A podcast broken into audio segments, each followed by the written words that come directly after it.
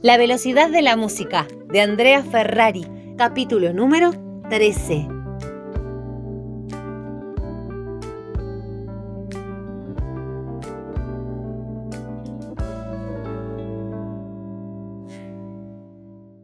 Cuando era chica, Sol creía que su mamá había muerto en un accidente.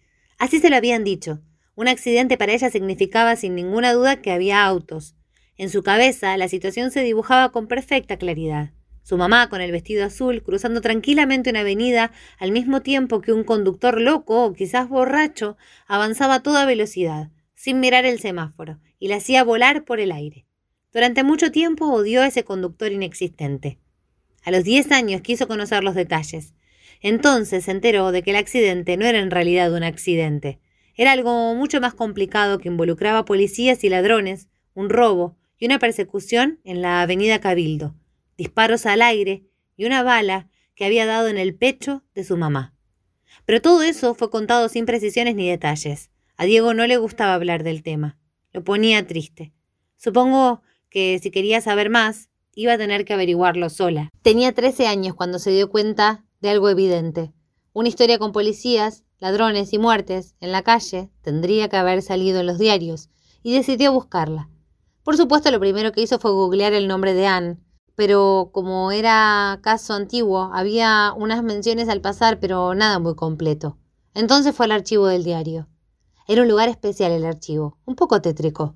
Años atrás habían llegado a trabajar ahí seis o siete personas que recortaban noticias de todos los medios, a las que luego clasificaban y las guardaban en sobres, sobres que archivaban en un orden estricto, comprensible únicamente para ellos. Ya nada era así. Ahora todo el mundo buscaba la información por Internet. El archivo había quedado reducido a dos pequeñas habitaciones a las que se accedía por una incómoda escalera al fondo de la redacción. Solo trabajaba ahí Leopoldo, un tipo de pelo totalmente blanco que caminaba lento, un poco encorvado. Su trabajo no era muy claro. Básicamente parecía custodiar un material que a nadie le importaba. Sol subía cada tanto con alguna excusa débil y conversaba con él, sobre todo para constatar que siguiera vivo. Le daba miedo que algún día se muriera y que nadie se diera cuenta en mucho tiempo. Pero si lo apreciaba no era porque fuera simpático, más bien lo contrario, le parecía bastante gruñón. Pero aquella vez, hacía un par de años, había sido amable con ella.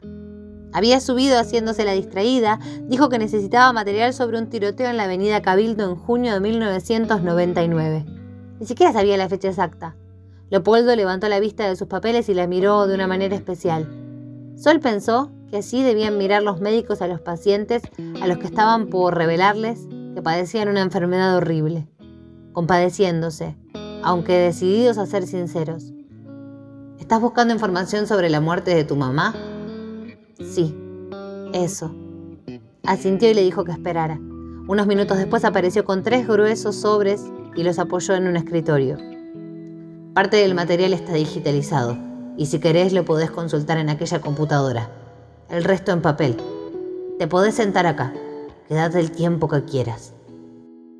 No le alcanzó la tarde para leer todo. Volvió al día siguiente y al otro. En ese tiempo, Leopoldo le ofreció mate, galletitas y le encendió la luz cuando fue necesario. Y básicamente la dejó en paz.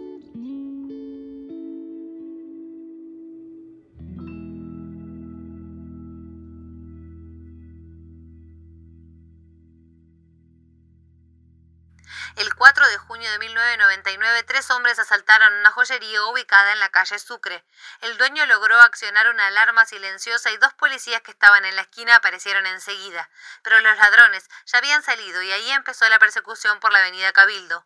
En la carrera, uno de los ladrones disparó hacia los policías que respondieron al ataque, y de pronto todo fue un caos, con gente gritando y tirándose al suelo desesperada. En medio de eso, un periodista y una fotógrafa que acababan de salir del edificio del final de la cuadra para entrevistar a un escritor se asomaron a la calle para ver qué pasaba. Inesperadamente los asaltantes corrieron en dirección a ellos, las balas también. El periodista recibió un disparo en la pierna. La mujer, que se había adelantado un poco más a fin de tomar las fotos del caso, tuvo peor suerte. Un proyectil impactó en su pecho. Tenía 29 años y era inglesa. La muerte, dijeron los médicos, fue instantánea. Lo que más tiempo le llevó leer fue todo lo que siguió, investigación, con sus marchas y contramarchas, el resultado de las pericias, las informaciones que se anunciaban y luego se desmentían. Pero el resumen, después de meses de investigaciones, era ese. Los asaltantes habían huido, nunca los atraparon. Hubo identikits elaborados en base de numerosos testimonios y a las borrosas imágenes tomadas por una cámara instalada en la puerta de un banco.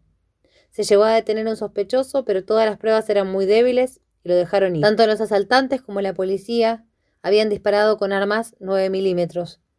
El proyectil que mató a su mamá había atravesado el cuerpo y no fue posible recuperarlo, de modo que nunca se supo de qué bando era la bala que la mató. Los cuatro policías involucrados recibieron sanciones por su actuación, pero siguieron en la fuerza. Y eso era todo. Cuando terminó de leerlo, Sol sintió que no era casi nada. Y sin embargo, era en eso en lo que pensaba, día tras día.